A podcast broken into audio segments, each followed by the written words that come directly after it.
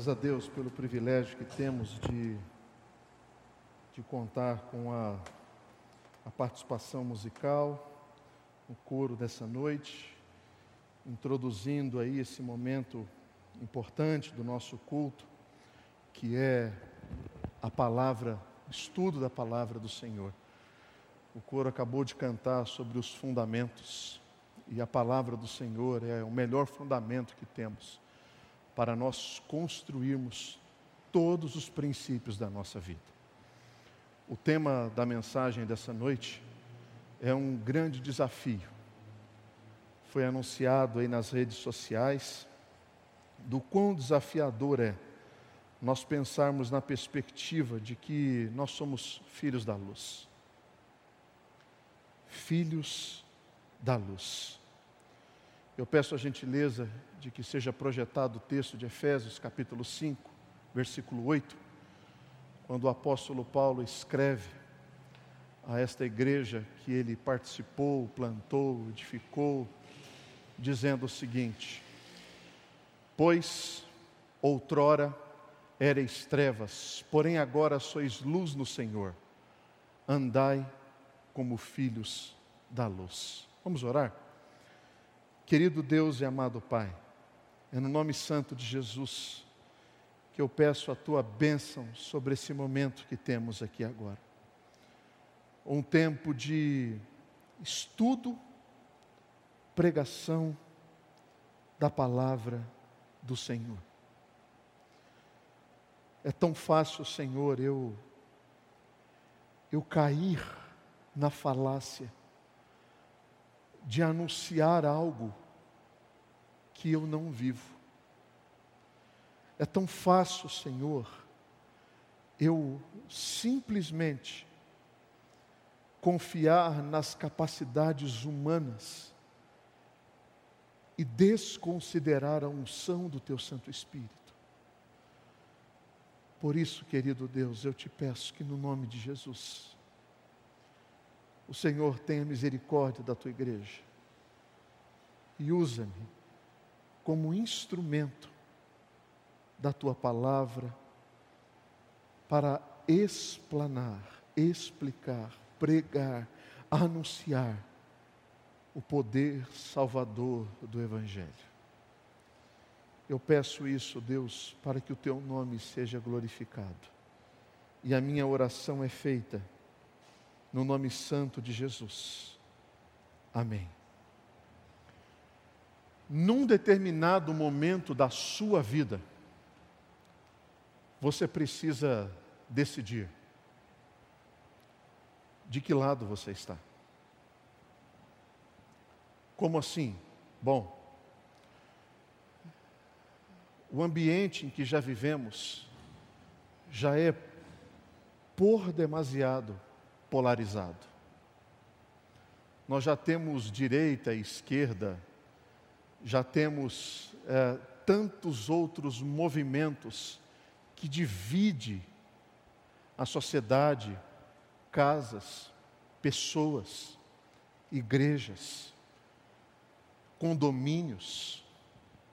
Contudo, nenhum deles é mais importante do que você se definir ou como filhos da luz ou como filhos das trevas. Por que, que é importante você se definir? Porque você precisa saber de que lado você está. Em primeiro lugar, é importante para você de que lado você está. Agora não é importante, não é só importante que você saiba isso. É importante também que os seus amigos e familiares saibam de que lado você está. Mas não somente você e os seus amigos e familiares. É importante que você saiba que nós temos um inimigo. A Bíblia utiliza alguns nomes para ele. Desde a estrela da manhã, que é isso, pastor? Esse é Jesus. Não, também o diabo. Lúcifer esse inimigo deve saber de que lado você está. Por quê? Porque caso contrário, você vai viver sendo subjugado ou subjugada por ele. Mas não somente isso. Deus exige que você tome uma posição, como foi o texto lido aqui agora há pouco, para os irmãos e irmãs que professaram a sua fé. Aqueles que me confessarem diante dos homens, eu o confessarei diante de Deus.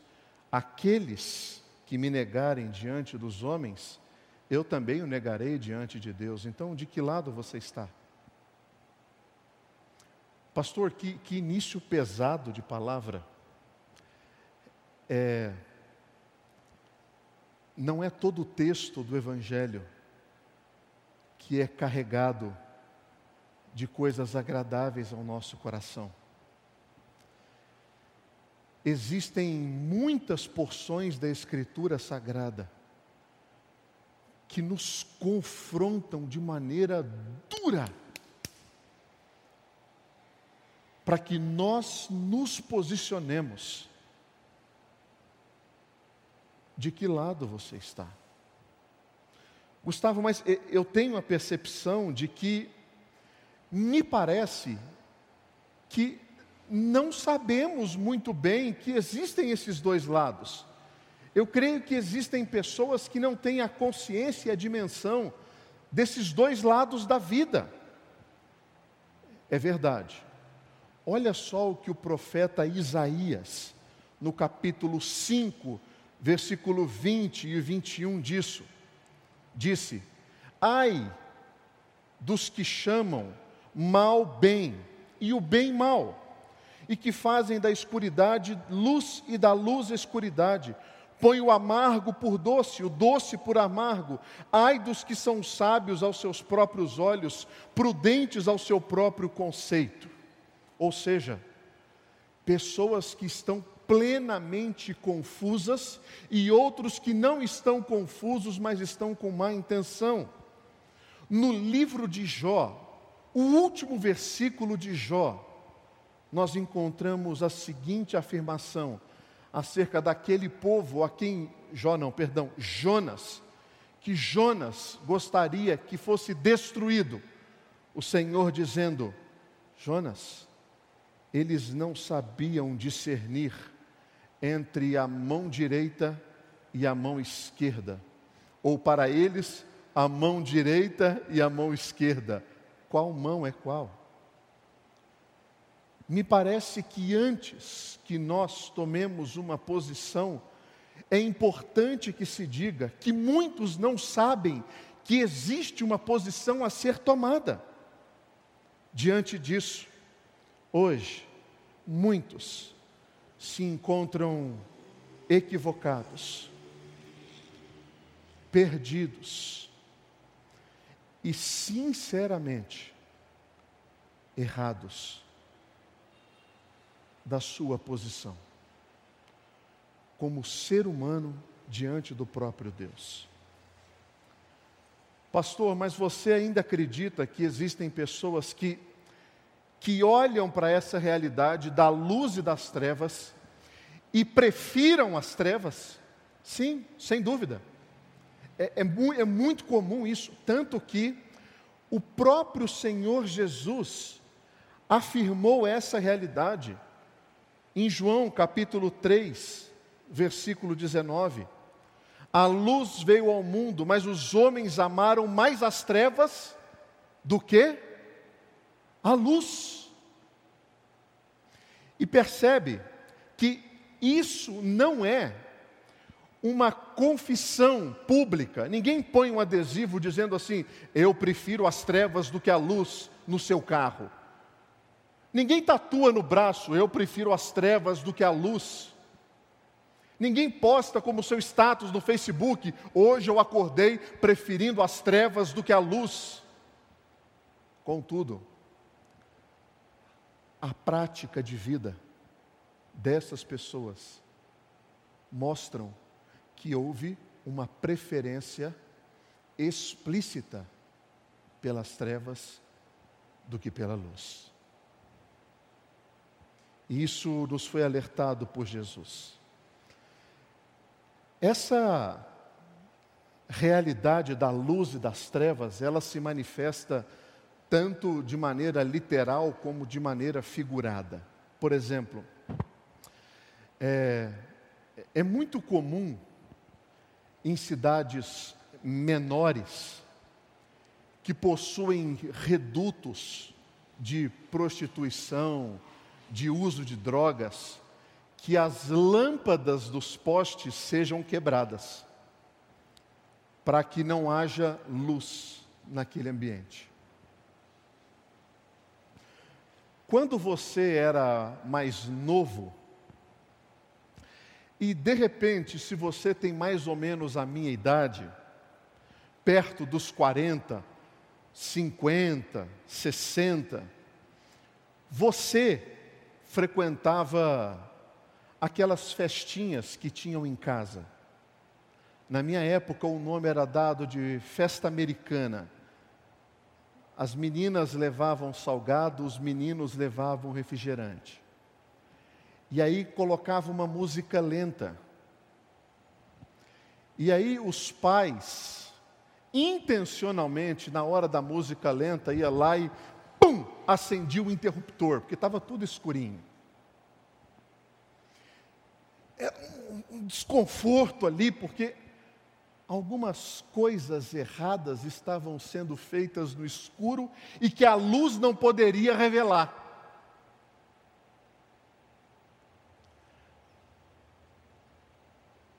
figuradamente, essa luz pode ser lançada. Eu morei, quando eu cheguei aqui em São Paulo, lá no bairro da é, é, São Judas. Às vezes, um dos caminhos que eu fazia para ir para casa era passar pela Avenida Indianópolis, um reduto de prostituição na cidade de São Paulo como que os moradores daquele bairro do Planalto Paulista começaram a combater aquela prostituição. Eles começaram a jogar luz de maneira é, é, real? Não, de maneira figurada. Como? Criaram um canal numa rede social em que eles filmavam quais eram os carros que paravam ali para ter encontro com as travestis. E botaram os carros com a foto das placas na rede social. O movimento caiu absurdamente. Não sei como está hoje. Faz tempo que eu li essa matéria. Com isso, luz, luz luz sobre as nossas vidas possui a implicação de revelar quem nós somos, o que nós fazemos. Existem muitos memes na internet que são relacionados ao aparelho de celular. Um deles é um cara numa carroça desgovernada, cruzando a rua de uma cidade do interior, o cavalo a mil por hora, a carroça passava pelos quebra-molas, dava cada salto dessa altura assim, e o título do meme era: Lembrei que eu deixei meu celular desbloqueado em casa. Luz. Luz. Você publicaria o seu histórico de busca na internet? Luz.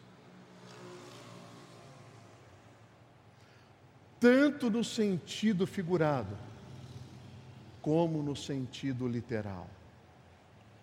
Luz. O nosso desafio é sermos filhos da luz. E como filhos da luz, nós temos um grande desafio, que é não nos ajustarmos ao estilo de vida de uma decadência moral e promíscua. O texto que nós lemos no livro de Efésios, eu li um versículo só, porque eu gostaria de ler alguns versículos antes, alguns versículos depois, que nós faremos a leitura agora. Versículo 3 até o versículo 6. Peço a gentileza que seja projetado para que os irmãos também acompanhem a leitura. Mas a impudicícia e toda sorte de impurezas ou cobiça, nem sequer se nomeie entre vós, como convém aos santos. Nem conversação torpe, nem palavras vãs ou chocarrices, coisas essas inconvenientes. Antes, pelo contrário, ações de graças. Sabei, pois, isto: nenhum incontinente, ou impuro, ou avarento, que é idólatra, tem herança no reino de Cristo e de Deus. Nós que somos filhos da luz, devemos ter a percepção de que nós não podemos nós não podemos nos ajustar a um modo de vida imoral e promíscuo. Essa mensagem, ela tem a ver com o momento de vida que o nosso país e o mundo passa. Hoje era o dia que as ruas da cidade de São Paulo estariam completamente tomadas por bloquinhos espalhados por toda a cidade. Muita gente bebendo, muita gente se drogando e muita gente vivendo a promiscuidade. A promiscuidade não é um problema dos nossos tempos. A promiscuidade é um problema da humanidade. Desde o Gênesis, desde a queda, isso acompanha o ser humano. Nesses três versículos colocados pelo apóstolo Paulo, ele vai trabalhar dois pontos aqui. Um deles das promiscuidades relacionadas à área sexual e outros relacionados à área moral. Os, os problemas, os pecados que ele enumera da área sexual são os seguintes: a primeira palavra do versículo 3 é impudicícia. Talvez você diga assim, Jesus, o que significa isso? Bom, é, existe uma palavra no grego que ela é utilizada para muitas outras denominações verbais, mas que no grego significa porneia. É exatamente essa palavra. Algumas outras traduções colocam assim: relacionamentos sexuais ilícitos. Então, toda vez que nós lemos a palavra porneia, nós não podemos identificar exatamente que Paulo está dizendo assim: olha, ele está falando sobre pornografia, ou ele está falando sobre adultério, ou ele está falando sobre relacionamentos sexuais ilícitos. É todo, é todo um conceito mais amplo do que isso. É como se Paulo e a língua grega pegasse todas as dificuldades que os seres humanos enfrentam na sua vida sexual e condensassem em um único termo e essa palavra fosse utilizada para esse fim. É mais ou menos em Minas quando o mineiro fala trem. Trem serve para tudo, para muita coisa. E o outro mineiro, quando o outro fala trem, ele entende qual trem que ele está se referindo. Então, quando o apóstolo Paulo usa a palavra porneia, ele está colocando dentro dessa palavra todas as percepções das dificuldades sexuais que o ser humano enfrenta ao longo da sua vida. Então, dentro dessa palavra, nós temos pornografia, prostituição, nós temos adultério, fornicação, homossexualidade, lesbianismo, zoofilia, pedofilia, incesto, tudo isso está classificado dentro dessa palavra. Você é filho da luz. E como filhos da luz, a nossa sexualidade precisa ser iluminada pela palavra do Senhor. Por quê? Porque isso desqualifica o homem e a mulher no seu testemunho de vida. O adúltero é desqualificado de anunciar o Evangelho pela vergonha do adultério. A adúltera, o homossexual, o pedófilo, todas as pessoas que enfrentam dificuldades nessa área e cedem o desejo do seu coração para elas. Vivem não como filhos da luz, mas são obscurecidos pelo pecado. O apóstolo Paulo continua no versículo 3, falando sobre a cobiça. Por favor, projeta o versículo 3 para mim. Não é somente a expressão da impudicícia, mas de toda sorte de impurezas ou cobiça. Esse termo cobiça, ele pode ser traduzido de duas maneiras. E nesse texto, não no versículo 3, mas nesse texto do capítulo 5, o apóstolo Paulo vai traduzir das duas formas ele vai falar das cobiças das, da área sexual e da cobiça da área financeira. Então, ainda dentro da área sexual, que ele nomeia quatro pecados, ele fala sobre a cobiça. Se refere à luxúria, àquele desejo iminentemente voltado para o outro. Não querendo viver uma sexualidade baseada na aliança, mas uma sexualidade baseada no consumo, no objeto. Aquilo que Salomão estipulou para a sua vida, quando ele vai buscar mulheres fora do arraial. Aquilo que Davi enfrentou quando ele caminhava à tarde no palácio e enxerga uma mulher bonita tomando banho. Essa cobiça que faz parte da natureza pecaminosa do ser humano. Ela não é natural. Não existe uma maneira de você naturalizar aquilo que Deus condena. Não traga para a luz aquilo que Cristo disse que é treva. Não insira no ambiente da santidade práticas que o Evangelho e o Senhor Jesus dizem não fazer parte do escopo da santidade cristã. Esse é o nosso desafio. Tudo isso está sendo travestido de uma linguagem bonita, de uma aceitação, de algo moderno, de algo novo, Pare de ser antiquado, aceite as novas formas de amar, aceite o poliamor, aceite a maneira de você repartir a sua esposa, o seu marido, de uma maneira livre. Aquela percepção de que eu não sou de ninguém e todo mundo é meu também, isso não cabe dentro da mensagem do Evangelho, que ensinou, afirmou, designou o homem e uma mulher vivendo em alinhança debaixo da bênção de Deus. Esse é o propósito da sexualidade. Qualquer coisa fora desse escopo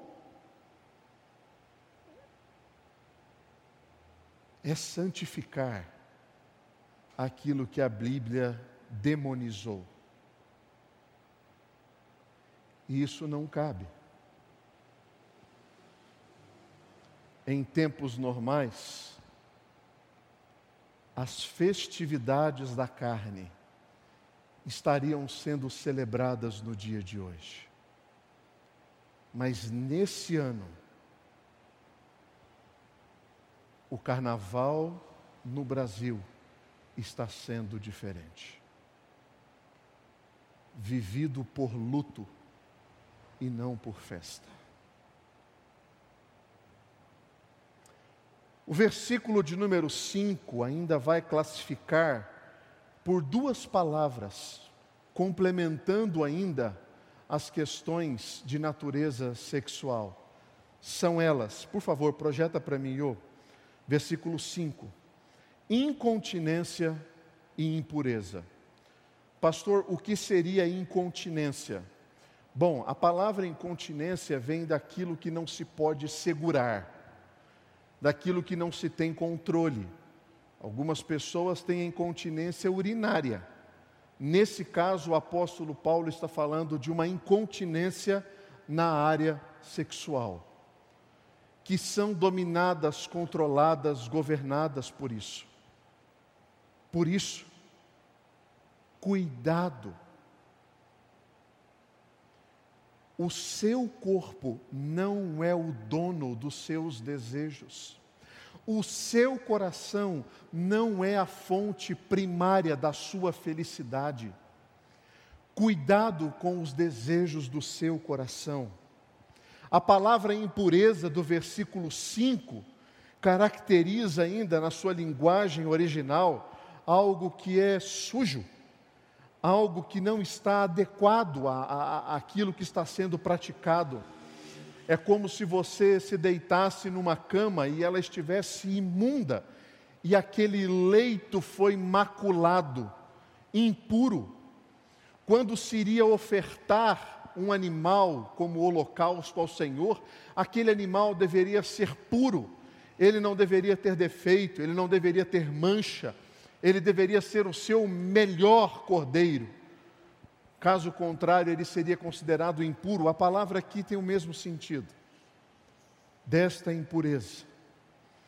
Mas não é somente no âmbito da sexualidade que o apóstolo Paulo fala que o nosso comportamento deve refletir a luz.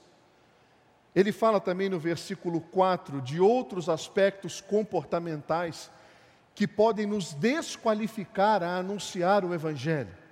E ele diz assim: também que vocês não fiquem de conversação torpe, nem com palavras vãs ou chocarrices, coisas essas inconvenientes. Ou seja, ah, não é só o modo de pensar e nem somente o modo de fazer, mas também é a maneira como nós falamos nós somos brasileiros, nós somos um povo misto de descendência. Nós temos uma influência árabe, nós temos uma influência italiana, nós temos influência indígena, nós temos influência europeia, temos influência ah, de vários povos, e isso fez com que o Brasil fosse um país diferente. Por isso que talvez essa pandemia esteja sendo tão difícil para a gente. A gente não pode mais sentar numa mesa comermos uma boa refeição e ali conversarmos longamente, darmos boas risadas, como fazíamos antes. Falar está no nosso DNA. Tocar está no nosso DNA. Eu cruzo com pessoas aqui nos, nos corredores, elas às vezes ameaçam um abraço assim. Ô oh, pastor, bom. Aí dá só um, toquezinho no ombro, assim, bem, bem, você bem também. A gente gosta desse contato. E o cuidado que está sendo dito aqui por esse texto é que quando nós estivermos juntos, quando nós estivermos em comunhão, que as nossas palavras não sejam palavras torpes. Não é somente pessoas que falam palavrões. O texto leva isso daqui para algo mais sério e mais profundo. Não que isso não seja, mas palavras torpes estão relacionadas às palavras caluniosas. Quando nós tentamos destruir reputações, quando nós falamos de quem não está presente, quando nós denegrimos pessoas e tentamos ferir o caráter dessas pessoas, quando nós destruímos intencionalmente e diabolicamente reputações que são construídas. Quando nós falamos de maneira desmedida, desregrada, de quem quer que seja, seja ele o político da direita, seja ele o político da esquerda, seja o vizinho de cima, seja o vizinho de baixo, seja o vizinho do lado, seja ele quem for. Às vezes no próprio ambiente de trabalho, que são onde, as, onde nós convivemos mais tempo do nosso dia com as pessoas, quantos testemunhos ali não são arruinados, Quantas possibilidades de anunciar o Evangelho não são destruídas pela maneira desregrada do falar do povo de Deus, pela maneira desmedida como nós tentamos manifestar as nossas opiniões, desrespeitando opiniões de outras pessoas e destruindo reputações, seja do chefe, seja do par, seja de quem você é responsável, isso destrói a possibilidade de você brilhar naquele ambiente, porque as palavras dos seus lábios e o meditar do seu coração não são agradáveis a Ti, Senhor. Na minha terra tem um ditado que diz assim: o peixe morre pela boca.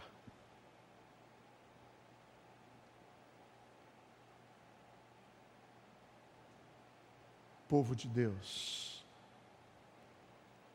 o texto fala que no lugar dessas coisas, que tem a ação de graças dos nossos lábios, não maledicência não maledicência. O versículo 4 vai utilizar a segunda forma de cobiça que o apóstolo Paulo trata. Quando ele diz assim: nem conversação torpe, nem palavras ou chocarrices, coisas inconvenientes, pelo contrário, ação de graças. Coloca no versículo 5 para mim, Iô, por gentileza.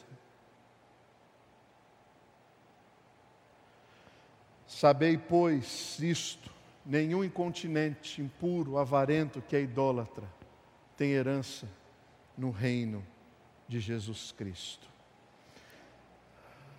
A percepção do apóstolo Paulo que ele utiliza para a palavra idolatria é a palavra avareza, cobiça, que é idolatria. Uma outra forma que impede que filhos da luz brilhem está relacionado à maneira como eles lidam com o seu dinheiro. E se nos anos 90 o tabu das igrejas, nos anos 80, o tabu das igrejas era falar sobre sexo, hoje o tabu nas igrejas é falar sobre dinheiro. Isso causa desconforto, isso faz com que visitantes nos identifiquem como sendo uma igreja só interessada nisso. Mas vocês sabem que na igreja de Vila Mariana, esse é um assunto tratado com muita seriedade. Sempre foi. Porque a gente entende que quando Jesus Cristo falou, ou você serve a Deus, ou você serve as riquezas, Jesus está estabelecendo um dos poucos ícones de uma sociedade que torna o coração do homem devoto plenamente aquilo competindo com Deus. Ou você serve a Deus, ou você serve as riquezas. Não é que os dois estão no mesmo patamar na realidade, é que dentro do coração do homem e da mulher, isso é um Deus que emerge e rouba todo o espaço da sua vida. A maneira como nós lidamos com os nossos recursos revela muito sobre a nossa espiritualidade. Muito. Lembra da conversa de Jesus com o jovem rico? Quando ele fala, Mestre, o que farei eu para herdar a vida eterna?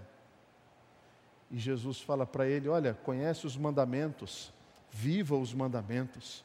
Ah, isso aí eu já faço. Ame a Deus acima de todas as coisas, ame ao próximo como a ti mesmo. Senhor, isso eu já cumpro. Que bom, meu filho, que bom. Então faz o seguinte: vá, dá tudo que você tem e me segue. E aquelas palavras de Jesus foram muito duras para aquele rapaz. O que ele fez? Ele foi embora. Fez isso depois? Não sabemos. O que sabemos é que aquilo impactou diretamente o coração daquele menino. Na semana passada, no domingo passado, nós apresentamos aqui, após o culto da manhã e após o culto da noite, os números financeiros da Igreja de Vila Mariana no ano de 2020. Quem esteve presente acompanhou números incríveis bênção de Deus. Em relação ao ano de 2019, nós tivemos um aumento do número de dizimistas. Em relação aos valores financeiros, a igreja arrecadou quase 15% a mais do que do ano anterior. Isso é bênção de Deus. Contudo, eu quero dar uma palavra aqui exclusivamente aos membros desta igreja. Se você não é membro dessa igreja, essa palavra não é para você. Essa palavra é para os membros da igreja. Os que estavam presentes ficaram atônitos com um número que foi apresentado. A tesouraria da igreja teve o trabalho de selecionar, dentre os mais de mil membros dessa igreja, quem são os membros com potencial de contribuição. Quem são eles? São aqueles que já têm acima de uma determinada idade, que já estão no mercado de trabalho, que já recebem, que já ganham. E dos números totais, foram separados 888 membros dessa igreja, com potencial para ser dizimista. Agora, sabe quantos dos 888 membros são dizimistas? 403. Menos da metade. Ah, pastor, mas é que eu dou dízimo junto. A tesouraria fez o trabalho de separar tudo. Foi contabilizado aqui. Dos 403 dizimistas, sabe quantos contribuíram durante 12 meses? 66. 66. Pastor, por que, que você está trazendo esses dados de forma pública? Detalhe, eu sempre falei para a tesouraria, eu não quero saber quem é dizimista e quem não é dizimista. Porque quando eu tiver que tratar sobre esse tema de maneira pública, eu olho no olho de cada um de vocês e não sei se você é ou se não é. Eu sei que eu sou. Você eu não sei. Deus sabe. A maneira como nós lidamos com os nossos dízimos é um compromisso de devolver ao Senhor aquilo que não, não me pertence, é dele. Ah, mas eu não confio na administração da igreja. Procure uma igreja que você confie e dê lá o seu dízimo. Mas não use isso como muleta. Ah, pastor, mas meu dízimo é muito pouco. Não interessa. Essa é a beleza da proporcionalidade. Essa é a beleza. Ah, pastor, mas eu não quero dar só cinco reais ali porque eu recebi cinquenta aqui.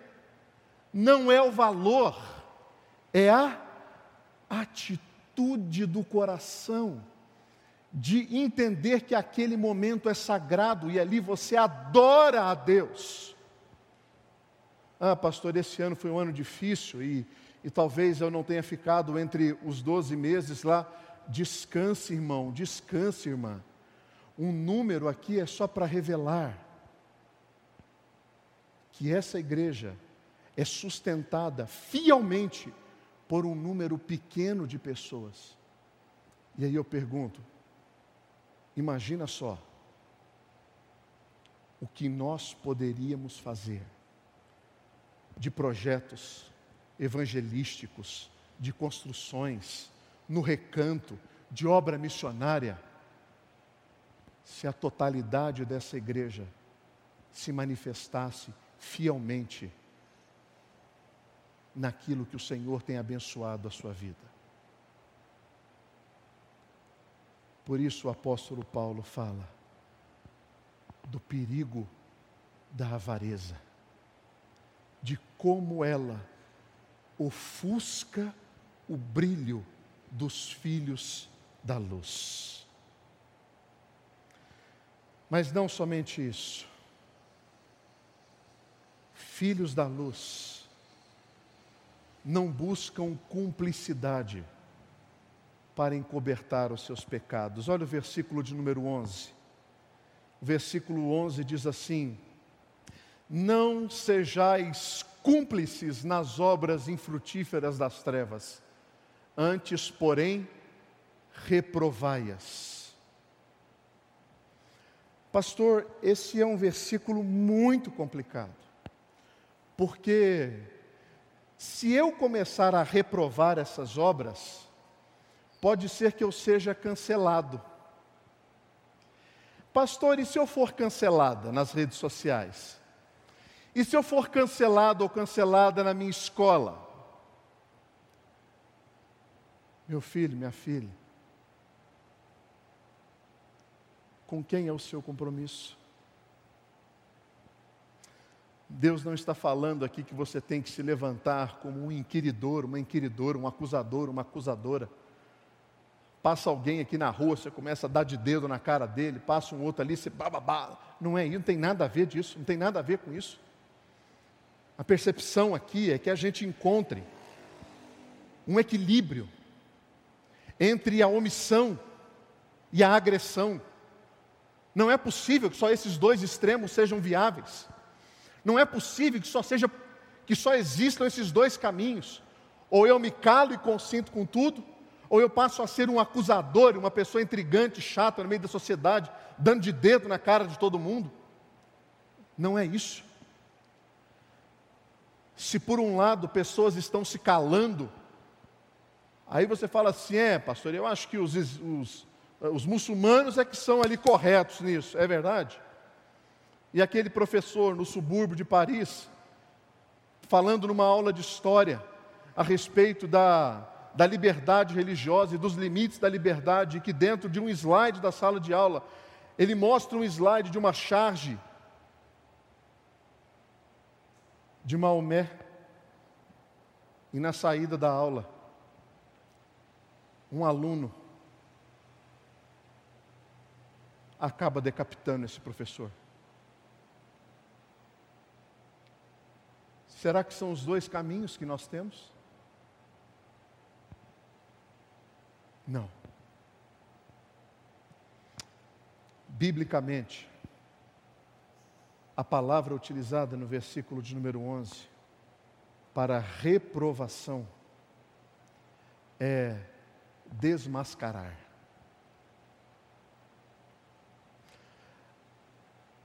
Não é por força, não é por violência, mas é pela palavra.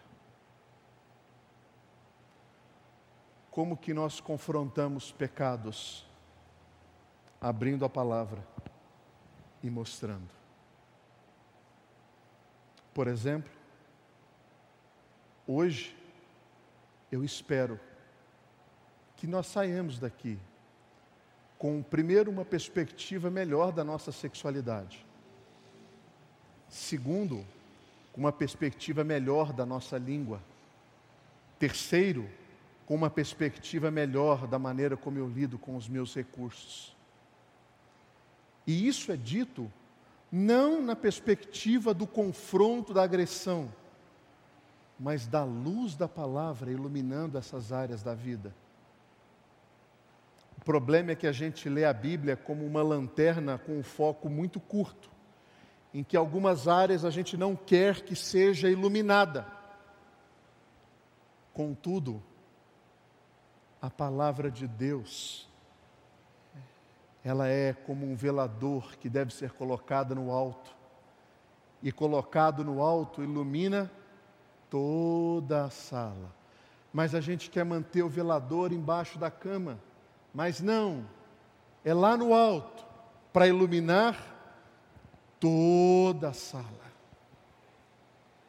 Por isso, não devemos buscar aliados aos nossos pecados, mas devemos buscar o arrependimento para a glória de Deus. Eu concluo essa palavra desafiando a igreja com o versículo 14, que diz assim: Desperta, ó tu que dormes, levanta de entre os mortos, e Cristo te iluminará. O apóstolo Paulo faz a citação destas palavras, mobilizando a igreja a acordar nessas áreas em que a sociedade tenta dizer: nisto aqui ninguém vai colocar o dedo, aqui você não entra. E o apóstolo Paulo diz: Desperta, ó tu que dormes, levanta-te de entre os mortos e Cristo te iluminará. Fazendo isso, nós temos um grande desafio: não praticar as obras das trevas, não participar das obras das trevas e iluminar essas obras com a palavra do Evangelho. Porque afinal de contas, nós somos filhos e somos filhas da luz.